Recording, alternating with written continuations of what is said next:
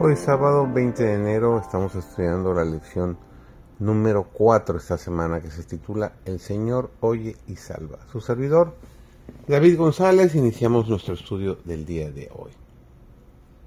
Mientras repasemos las manifestaciones de la gran misericordia y del inagotable amor de Dios, alabaremos mucho más de lo que nos quejemos.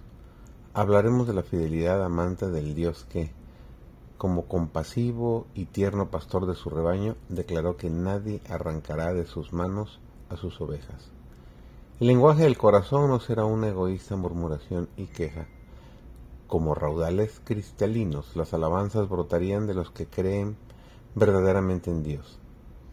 Ciertamente el bien y la misericordia me seguirán todos los días de mi vida, y en la casa de Jehová moraré por largos días.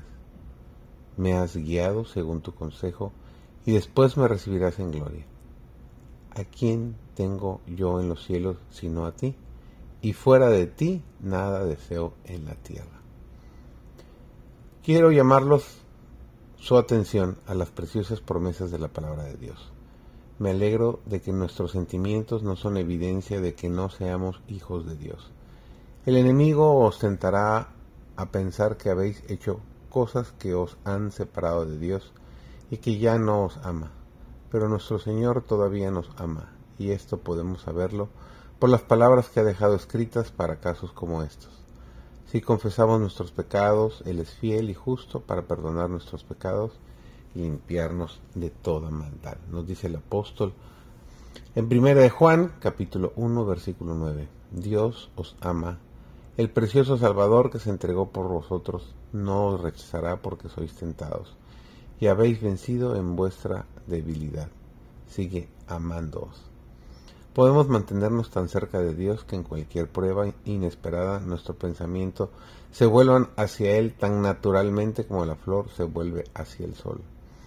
Presentad a Dios vuestras necesidades, riquezas, gozos, cuidados y temores. No podéis agobiarle ni cansarle. El que tiene contado los cabellos de vuestra cabeza no es indiferente a las necesidades de sus hijos. Su amoroso corazón se conmueve por nuestras tristezas y aún por nuestra presentación de ellas. Llevadle todo lo que confunda vuestra mente. Ninguna cosa es demasiado grande para él que no la pueda soportar, pues sostiene los mundos y rige todos los asuntos del universo. Ninguna cosa que de alguna manera afecte nuestra paz es tan pequeña que él no la note. No hay en nuestra experiencia ningún pasaje tan oscuro que él no lo pueda leer, ni perplejidad tan grande que no la pueda desenredar. Ninguna calamidad puede acaecer al más pequeño de sus hijos. Ninguna ansiedad puede asaltar el alma, ningún gozo alegrar, ninguna oración sincera escaparse de los labios sin que el Padre Celestial lo note, sin que tome en ello un interés inmediato. Salmo 147.3 Él sana a los quebrantados de corazón y venda sus heridas. Las relaciones entre Dios y cada una de las almas son tan claras y plenas como si no hubiese otra alma por la cual hubiera dado a su Hijo amado. Que este sea un excelente inicio de semana, bendecido en todo tu camino.